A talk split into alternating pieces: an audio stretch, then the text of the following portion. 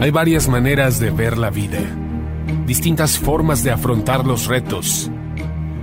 Cada palabra y acción tiene un resultado.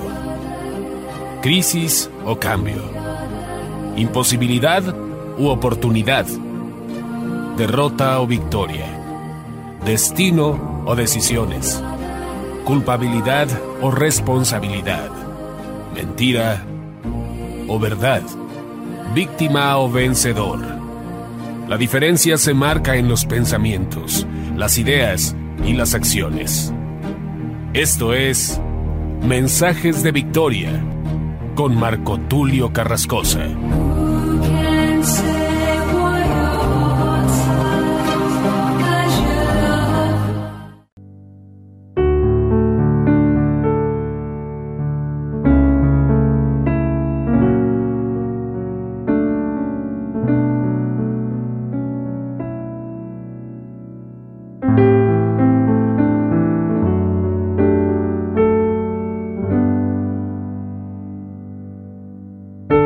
Bendiciones a todos, amados hermanos y amigos, qué gusto saludarles nuevamente a través de la radio, a través de internet.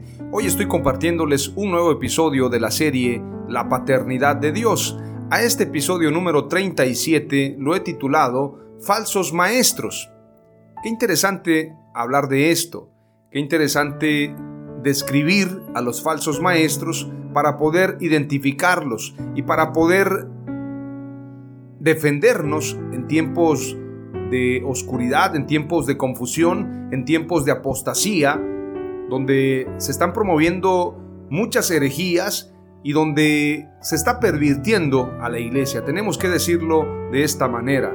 La iglesia en mucho tiempo ha tolerado a estos falsos apóstoles, falsos maestros, y al tolerarlos, de alguna manera se ha permitido un crecimiento para estos movimientos. El hecho que hayan crecido no quiere decir que estén cumpliendo con lo que señala el Evangelio. Muchos confunden avivamiento con multitudes, muchos confunden crecimiento con cuestiones económicas, cuestiones estructurales. Ciertamente los fariseos, los escribas, tenían un posicionamiento, los maestros de la ley en este sentido tenían un posicionamiento y tenían un reconocimiento. Sin embargo, Jesús declara en muchas ocasiones, hay de vosotros, escribas y fariseos. Y esa palabra, hay de vosotros, es decirles que se arrepientan para que de alguna manera escapen de la condenación eterna. Es lamentable decirlo, uno de los pecados más graves que puede cometer un ser humano es convertirse en un falso maestro, en un falso profeta, en un falso apóstol. Creo que es uno de los pecados más graves. Es un pecado de impiedad muy fuerte y Jesús siempre les decía, ¿cómo escaparéis de la condenación eterna? Por esto tiene mucho riesgo precisamente el ser predicador. También la escritura dice, no os hagáis maestros muchos de vosotros para que no acarriéis mayor condenación. En este sentido, hay una gran responsabilidad para nosotros los predicadores. Una responsabilidad que tiene que ver también con no quedarnos callados. Muchas veces en los grupos de WhatsApp, en grupos de Facebook, a mí me gusta mucho participar en grupos de debates y luego hay gente, no faltan los hermanos que no tienen la madurez y que de alguna manera piensan que cristianismo es decir aleluya, decir gloria a Dios, ir al templo, dar ofrendas y diezmos, etc. Y colocan ahí pensamientos en el Facebook, en estos grupos de debates, poniendo frases como esta. La palabra de Dios no es para contender. La palabra de Dios no es para contienda. Por favor, hermanos, dejen de estar peleando. Y ese tipo de comentarios pareciera que son muy espirituales, pero la realidad es que son comentarios ignorantes. Porque la única manera de defender la verdad es combatiendo la mentira. Jesús predicó la verdad y Jesús combatió la mentira. Los apóstoles lo hicieron, los profetas lo hicieron. Entonces, ¿de qué manera vivimos el cristianismo? Un cristianismo mediocre, un cristianismo pusilánime, un cristianismo donde de alguna manera queremos estar bien con todos. Ese tipo de cristianismo no es cristianismo porque el verdadero cristianismo es radical, como lo fue Jesús, como lo fueron los apóstoles y como fueron los profetas. Por esto dice la escritura en Efesios 2.20, edificado sobre el fundamento de apóstoles y profetas, siendo la principal piedra del ángulo Jesucristo mismo. Estos fundamentos tienen que ser estudiados, analizados. A veces decimos ese pasaje de manera memorizada, pero no entendemos el contexto. Edificados quiere decir que el crecimiento de la iglesia tiene que estar fundamentado. Tiene que haber un fundamento, tiene que haber una base. Edificados sobre el fundamento de apóstoles y profetas. No piense usted que los apóstoles de hoy, estos falsos apóstoles, no, no se refiere a ellos.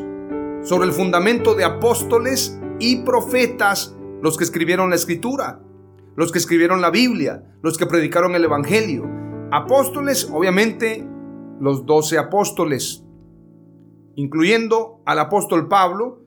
Dicho sea de paso, él mismo declara, yo mismo no debería de ser llamado apóstol, es decir, no soy digno de ser llamado apóstol. Yo he escuchado por ahí algunos disparates de algunos que se consideran teólogos en decir que la enseñanza cristiana tiene mayor base y fundamento en el apóstol Pablo, es decir, que el apóstol Pablo fue el verdadero fundador del cristianismo.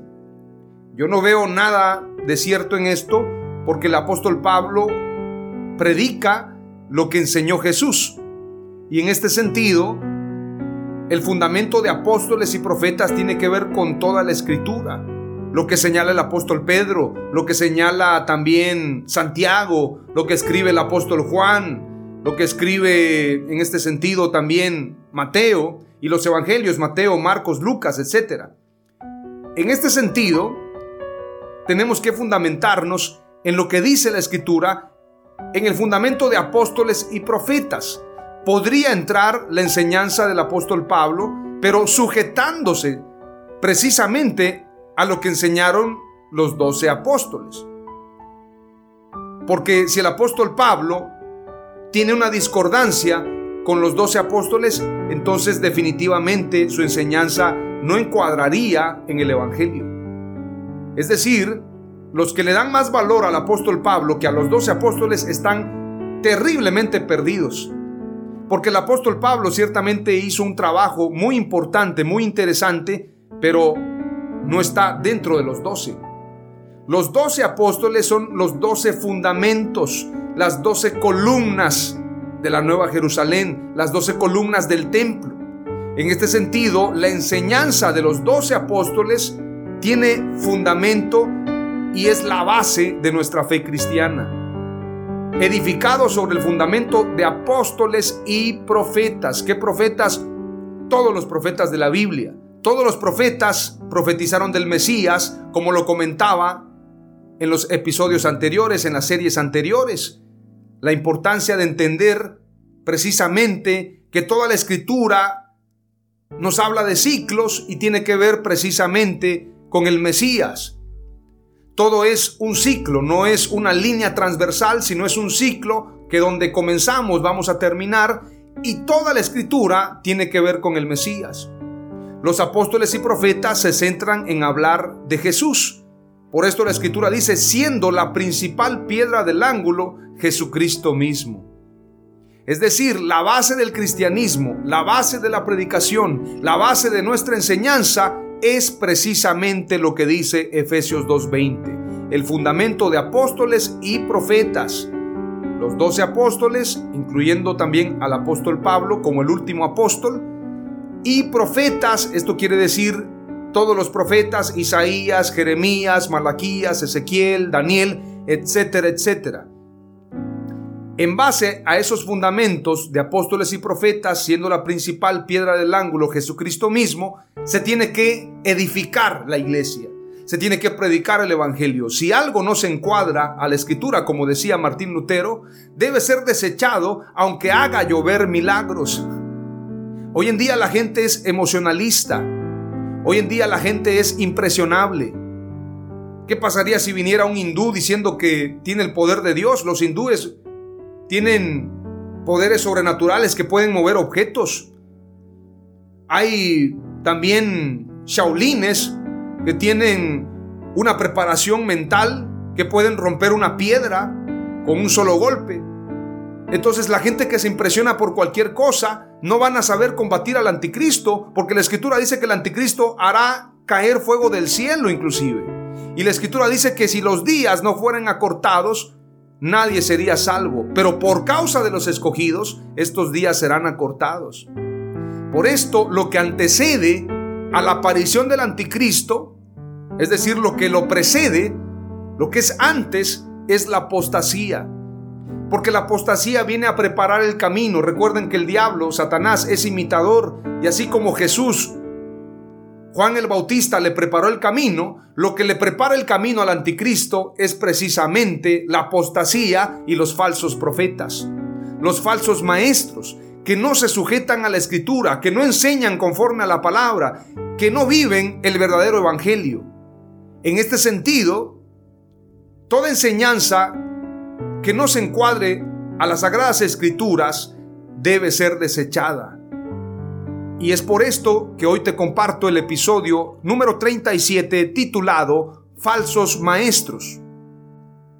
Para esto vamos a darle lectura nada más y nada menos que a la segunda carta del apóstol Pedro en el capítulo 2. A mí me gusta cómo escribe el apóstol Pedro y quiero decirles que pese a lo que muchos piensan, que el apóstol Pedro era iletrado, era un hombre de vulgo, algunos hasta han dicho era un hombre vulgar. Cuando predican y dicen es que Pedro era sin letras. La escritura dice que era sin letras porque no había ido a una escuela, digamos, una universidad. En este sentido, digamos que no había estudiado en Harvard o no había estudiado en el instituto teológico más reconocido del mundo. Como me decía en una ocasión alguien con el que tenía un debate, es que yo he escuchado a los grandes seminaristas de Dallas o los grandes seminaristas de Corea y me mencionaba muchos nombres. Yo creo que la enseñanza, la revelación no viene de seminarios teológicos, no viene de institutos bíblicos. La verdadera revelación es la que nos da el Espíritu Santo y no tenéis necesidad que nadie os enseñe, porque la unción misma os revelará todas las cosas. Aquellos que estudian en grandes seminarios, pero dejan de buscar a Dios, se enfocan en falsas doctrinas. No basta con ir al seminario, hay que pedirle al Espíritu Santo que traiga revelación a tu vida. Y entonces el apóstol Pedro ciertamente no era un hombre de letras, un hombre de mucha preparación, pero quiero recordar el contexto. Todos los judíos por obligación tenían que estudiar la ley, la Torá. El apóstol Pedro era un judío, por lo tanto él tenía conocimiento de la ley. No era alguien ignorante, no era alguien analfabeta como muchos piensan. Ciertamente se dedicaba a la pesca, pero la pesca nunca fue cualquier negocio. Es más, tenía su empresa, tenía su propia barca, no era un ignorante, el hecho de que fuera hombre sin letras no quiere decir que fuese un ignorante o un analfabeta. Para aquellos que piensan que el apóstol Pedro era un analfabeta, están muy equivocados. Y él escribe esta carta y en lo personal me gustan más las cartas, la primera y la segunda carta del apóstol Pedro, que las cartas del apóstol Pablo. Lo digo con mucho respeto, si se tratara de tener una plática y me pusieran a escoger, ¿con quién quieres platicar? ¿Con Pedro o con Pablo? Yo les diría rotundamente, quiero platicar con Pedro, el que le mochó la oreja a Malco, el que estuvo con Jesús, el que caminó con él en el mar, el que estuvo en la transfiguración. Yo quiero platicar con él, definitivamente. Y no estoy desestimando al apóstol Pablo, pero por favor, aquellos que piensan que el apóstol Pablo es el fundamento y que es más importante que Pedro, son unos ignorantes. Se los digo con mucha claridad. Aquellos que piensan que trabajó más el apóstol Pablo que el apóstol Pedro son unos ignorantes. Porque el apóstol Pedro fue llamado por Jesús directamente. Y por si fuera poco, el apóstol Pedro, la escritura dice que a él le fueron dadas las llaves del reino de los cielos. El apóstol Pedro estuvo en la transfiguración. Bueno, ¿qué podemos decir del apóstol Pedro? Así que no estoy desestimando al apóstol Pablo, pero definitivamente tenemos que prestar mucha atención a todos los apóstoles y no hacer a un lado la enseñanza del apóstol Pedro. Vayamos a lo que dice la escritura rápidamente desde el versículo 1 en adelante. Dice la escritura, en el pueblo judío hubo falsos profetas y también entre ustedes habrá falsos maestros que encubiertamente introducirán herejías destructivas al extremo de negar al mismo Señor que los rescató. Esto les traerá una pronta destrucción. Todo lo que se opone a la sana doctrina de Jesús es una herejía. A veces no pensamos que una herejía necesariamente sea, por ejemplo, el edificar un templo, el hacer un templo millonario, el predicar el tema del rapto, el hablar de la Trinidad, por ejemplo, el hacer negocio con el Evangelio, pensamos que no es una herejía, pensamos que en realidad es un funcionamiento. La iglesia funciona así, me decía en una ocasión alguien, es que Jesús no dio directrices claras, entonces tuvo que venir Pablo para ponerle orden a la iglesia. Unos ignorantes, de verdad. O aquellos que piensan que, por ejemplo, que verdaderamente la revelación vino mucho después. Es decir, 100 años después se le dio orden a la iglesia, también están totalmente perdidos. Lo que yo quiero señalar, y lo digo de manera muy puntual, es que todo aquello que no se encuadre a la escritura es una herejía. Todo. Por ejemplo, yo le he dicho a muchos pastores que se enfocan tanto en el templo y en la denominación y en la cobertura, yo les digo, ¿en qué parte de la Biblia dice que construyamos templos? ¿Dónde dice en la Biblia vayan y edifiquen templos? ¿Dónde? ¿Por qué le dan tanto énfasis al templo? Yo en una ocasión escuché a unos pastores diciendo, bueno, la iglesia se dividió, pero nos quedamos con los templos. o sea, no era importante la gente, lo más importante eran los templos. Y así, hay muchos que también se van a una denominación porque en esa denominación tienen el templo más grande. Entonces dicen, yo me voy a esta iglesia porque ahí predican buena palabra, llegan hermanas muy guapas, hay una buena instalación, tienen clima, tienen pantallas de LED. Entonces, todo esto no es verdaderamente la iglesia. Ya hay hasta templos con zona VIP, con zona especial, para cuando les llegue un cantante, un famoso, para cuando les llegue el Papa Francisco a visitar la iglesia, le van a dar la zona VIP. Pero cuando se acerca alguien que los ganó para Jesús, le dan un lugar por ahí y le dan tres minutos para que hable, que no tome mucho tiempo, no vaya a ser que se ponga a predicar de la sana doctrina. En este sentido, todo aquello que va en contra de la palabra de Dios es una herejía. Y veamos lo que dice Primera de Timoteo capítulo 3 como un paréntesis a lo que estoy leyendo en la segunda carta del apóstol Pedro. Dice en el versículo 3, si alguno enseña otra cosa y no se conforma a las sanas palabras de nuestro Señor Jesucristo y a la doctrina que es conforme a la piedad, está envanecido nada sabe y delira acerca de cuestiones y contiendas de palabras, de las cuales nacen envidias, pleitos, blasfemias, malas sospechas, disputas necias de hombres corruptos de entendimiento y privados de la verdad, que toman la piedad como fuente de ganancia, apártate de los tales. Que toman la piedad como fuente de ganancia. Muchos han pensado que los fariseos son aquellos que predican la sana doctrina, estos incautos, estos ciegos que son guiados por otros ciegos, que se dejan llevar por lo que dicen los famosos en el Facebook o en algún medio de comunicación, al que predica la sana doctrina lo llaman fariseo, lo llaman religioso, pero nada que ver. Los fariseos son ellos que predican la mentira, que buscan los primeros lugares, que buscan que los llamen rabí, que los llamen padre. Pero te voy a mostrar un pasaje que te va a dejar de manera muy sorprendido, seguramente sorprendida, porque en este pasaje te voy a demostrar que los fariseos eran amantes del dinero, tal y como son estos falsos apóstoles, estos falsos profetas y falsos maestros. Veamos lo que dice Lucas 16:14.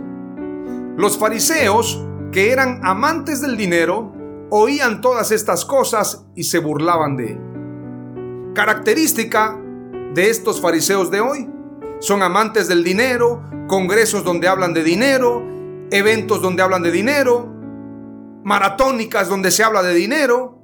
Todo el enfoque es económico. La mejor silla, la mejor sala VIP, todo tiene que ver con dinero. El mejor traje. Es más, a veces quieren ridiculizar a los que usan un traje humilde, un traje sencillo, y dicen, yo te podría dar algo bueno si trajera este traje harapiento. ¿O quieres un apóstol como yo que traigo buen traje? ¿Qué bendición quieres? ¿Esta bendición? ¿Un traje lleno de hoyos? ¿O alguien que tiene un traje de lujo?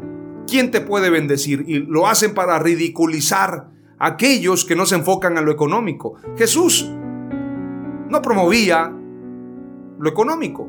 Es más, no tenía para pagar el impuesto, tuvo que mandar al apóstol Pedro a pescar un pez para poder precisamente pagar ese impuesto. El apóstol Pedro cuando entró al templo dijo, no tengo oro ni plata.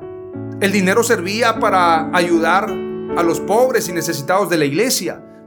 No había ningún pobre y ningún necesitado en el templo porque cada uno compartía según fuera su necesidad.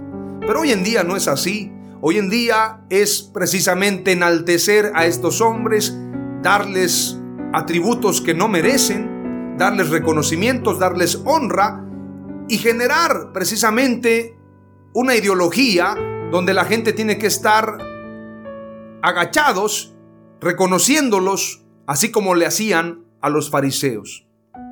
Pero los verdaderos fariseos no son los que predicamos la sana doctrina. Los verdaderos fariseos son ellos los amantes del dinero, de los primeros lugares y de la fama y el reconocimiento de los hombres. Veamos lo que dice más adelante la escritura en este pasaje del apóstol Pedro. Muchos los seguirán en sus prácticas vergonzosas. No dice unos poquitos, lo declara el apóstol Pedro. Muchos los seguirán en sus prácticas vergonzosas. Muchos no te asombres, hoy en día la mayoría están en la mentira. No te asombres. Hay gente que piensa, pero si Dios no estuviera con ellos, no hicieran todo lo que hacen. ¿Qué usted piensa que los fariseos no tenían multitudes? ¿Qué usted piensa que los falsos profetas no mueven masas? Por eso son falsos profetas y falsos maestros. Y la escritura dice, y lo profetizó el apóstol Pedro, muchos lo seguirán en sus prácticas vergonzosas. Muchos. ¿Y cuáles son esas prácticas vergonzosas? Todo eso que avergüenza a la iglesia, por lo cual la gente del mundo no quiere convertirse al Evangelio. Esa gente que dice, para ser como ellos, mejor no. Para andar tras el dinero, mejor no. Para andar tras la fama, yo no quiero ser cristiano. Son cosas vergonzosas, prácticas vergonzosas, como declara el apóstol Pedro. El apóstol Pedro jamás estuvo tras el dinero. Es más, cuando aquel hombre llamado Simón el mago quiso comprar el don, ¿cuánto dinero tengo que dar? Si hubiera sido que le hubieran dicho cualquiera de estos falsos apóstoles, a lo mejor hubiera dicho, pues hay que dar una buena ofrenda, hermano, un buen diezmo, una buena honra. Pero el apóstol Pedro dijo, tu dinero perezca contigo, porque el don de Dios no se compra con dinero. De esas agallas era el apóstol Pedro. Y por eso cuando entró al templo no tenía oro ni plata. No tengo oro ni plata, pero lo que tengo te doy. En el nombre de Jesús, levántate y anda. El profeta Eliseo no recibió los tesoros de Naamán. El que los recibió fue Jesse. Y por eso recibió también la lepra de Naamán aquellos que andan tras el dinero, aquellos que mandan formularios, ¿cuánto va a dar usted de ofrenda para que yo vaya a su país a bendecir su nación? Están en graves problemas. Aquellos que cobran por predicar, aquellos que reclaman honra, aquellos que reclaman reconocimiento, aquellos que utilizan la piedad como fuente de ganancia, están en graves problemas. Te lo está predicando alguien que ha salido de eso. Alguien que ha renunciado a eso, alguien que ha dicho, yo no quiero ser parte de eso. Yo no quiero ser partícipe de esas malas obras y no quiero ser cómplice de ese pecado abominable para Dios. Te lo estoy diciendo a tiempo, porque en aquel día no habrá excusa. Es que nadie me lo dijo. Es que mi apóstol me lo enseñó así. Es que así me lo enseñaron los obispos. Es que era la tendencia en aquella época. No hay excusa. Dios no cambia. El Evangelio no cambia. Él es el mismo de ayer, de hoy y por los siglos. Lo que señaló el apóstol Pedro, lo que predicó Jesús, el fundamento de los apóstoles y profetas, sigue vigente hasta el día de hoy. Así que aquellos que utilizan la piedad como fuente de ganancia, aquellos que aman el dinero, aquellos que aman los placeres más que a Dios, están en graves, pero en muy graves problemas. Muchos los seguirán en sus prácticas vergonzosas y por causa de ellos se difamará el camino de la verdad. Salimos en Univisión, salimos en Gala Noticias, salimos en CNN hablando mal de los cristianos. Pero no es por los verdaderos cristianos, es por estos falsos profetas. Por causa de ellos se difama el camino de la verdad. Por causa de estos negocios, de esta opulencia. No es posible en estos lujos en los que viven estos falsos profetas utilizando la piedad como fuente de ganancia. Por causa de ellos se difamará el camino de la verdad. Esto es lo que está pasando. Llevados por la avaricia. ¿Será que se parece? ¿Será que el apóstol Pedro sabía lo que estaba escribiendo? Llevados por la avaricia, estos maestros los explotarán a ustedes con palabras engañosas. ¡Wow! Esto sí está bastante exacto. La palabra de Dios es viva y eficaz más cortante que toda espada de doble filo, y declara claramente, los explotarán. Hay hermanos que están preocupados, tengo que darle la honra al apóstol. A mí me tocó, amados hermanos, estar preocupado y cómo le hago para pagarle al hombre de Dios. Voy a vender mi carro, voy a ver qué empeño, voy a ver cómo le hago para pagarles, para que estuvieran contentos. Fuimos partícipes de todo eso. La predicación del Evangelio debe ser gratis. Dad de gracia lo que recibiste de gracia. Pero si estás cobrando, si estás haciendo negocio con el Evangelio, vas a dar cuentas a Dios. Esto tenemos que decirlo. Están explotando a la iglesia. Están explotando a las viudas, a los huérfanos, a los necesitados, a la gente que con qué esfuerzo y sacrificio da su diezmo y su ofrenda. ¿Para qué? Para que estos perversos vivan en lujos, en la opulencia, sus hijos estudiando en colegios de alto nivel. Esta es la gravedad en la que ha caído la iglesia. Dice la escritura, desde hace mucho tiempo su condenación está preparada y su destrucción los acecha.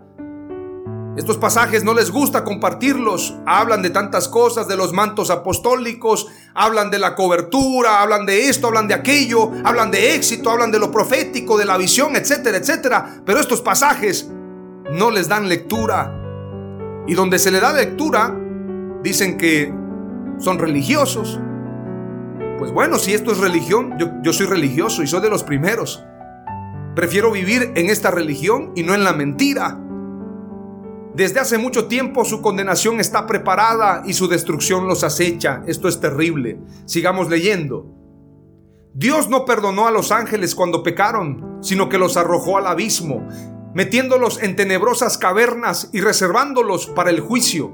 Tampoco perdonó al mundo antiguo cuando mandó un diluvio sobre los impíos, aunque protegió a ocho personas, incluyendo a Noé, predicador de la justicia Además, condenó a las ciudades de Sodoma y Gomorra y las redujo a cenizas, poniéndolas como escarmiento para los impíos.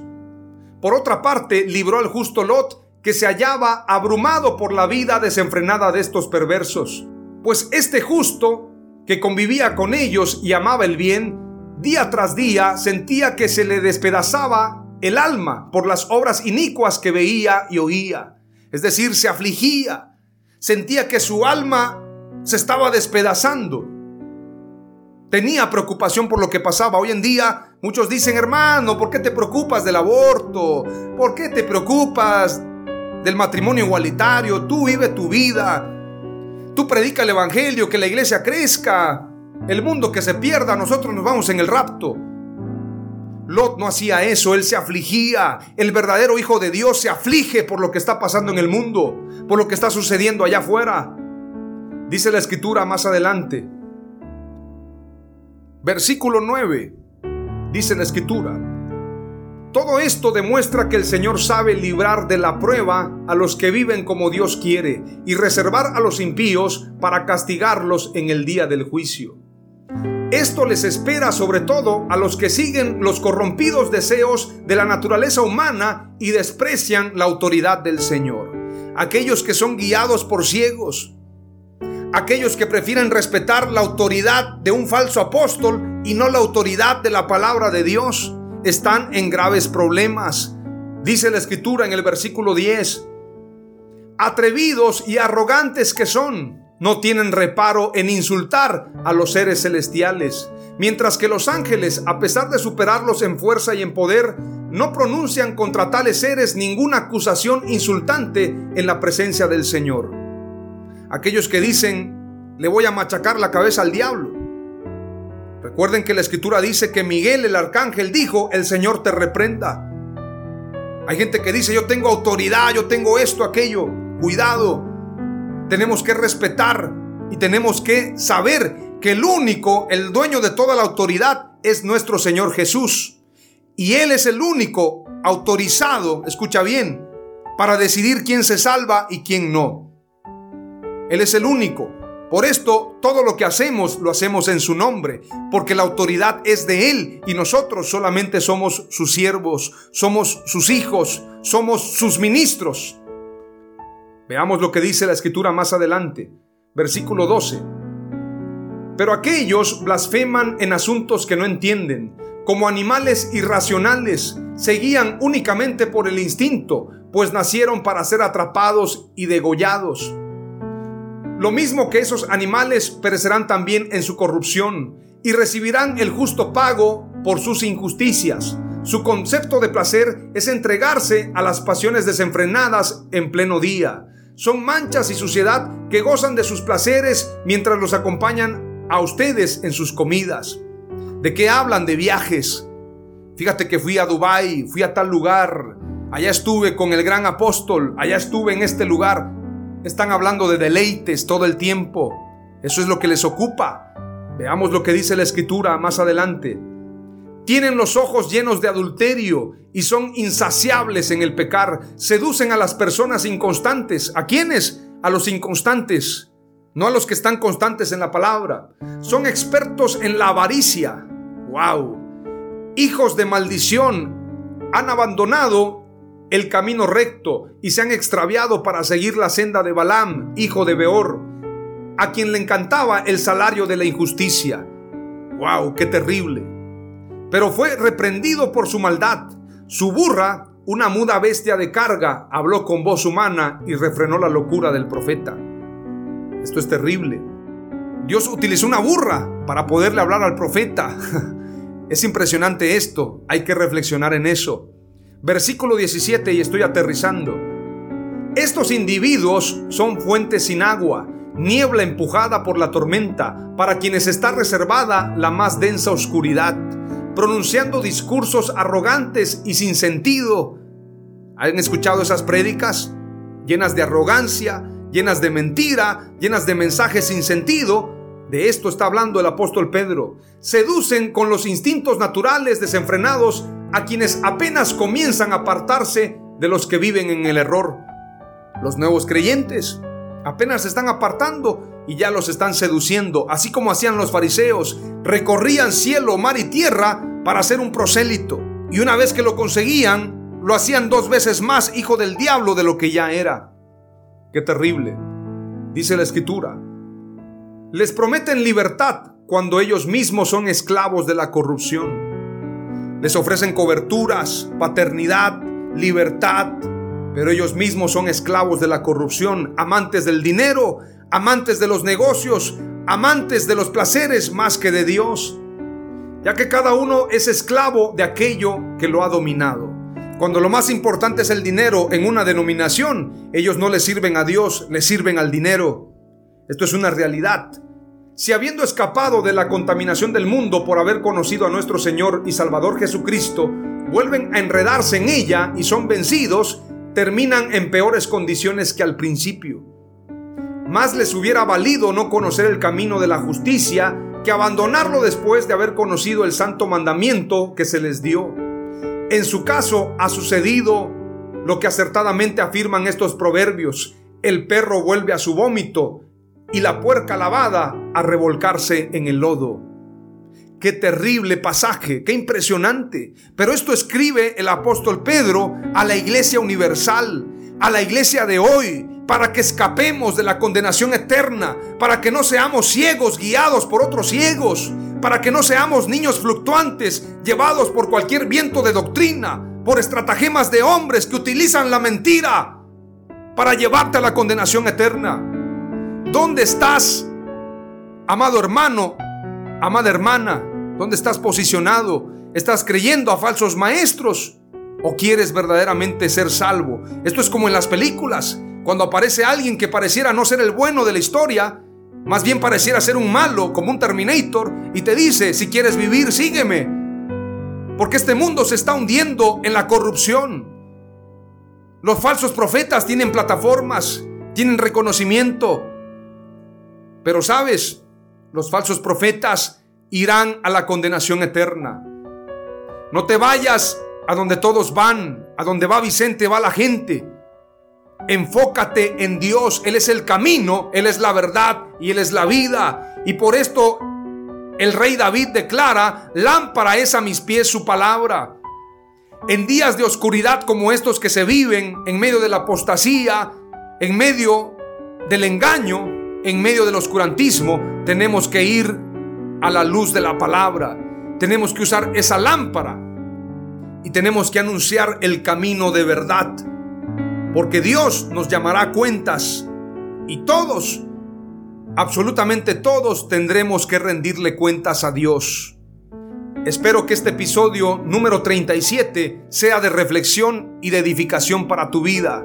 Hoy te comparto tres palabras clave de este episodio titulado Falsos Maestros. Número uno, los falsos maestros han introducido herejías encubiertas. Número dos, Muchos seguirán a los falsos maestros y sus prácticas. Y número tres, quien desprecia la autoridad de Dios será condenado.